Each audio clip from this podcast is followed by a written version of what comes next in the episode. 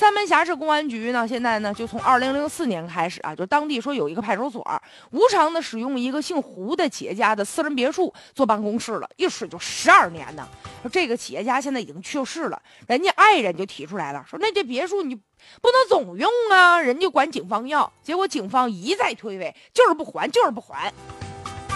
而且有一个副局长接受采访的时候就说了，说我们这派出所成立之初，办公用房就比较紧张，我们公安局呢经和这个姓胡的这个经常啊，我们就是。哈，关系比较不错，所以这个企业家呢就很感激，就把这房子免费提供给警方使用了。那就一句话，就是房子用了，不是强占民宅，但是问题是人现在人家不愿意给你了，人家遗孀、人家媳妇儿人不认可了，你就还人家呗。而且人家别墅被占用十二年，你也没给租金呢，这不就是迫于公安局的权势吗？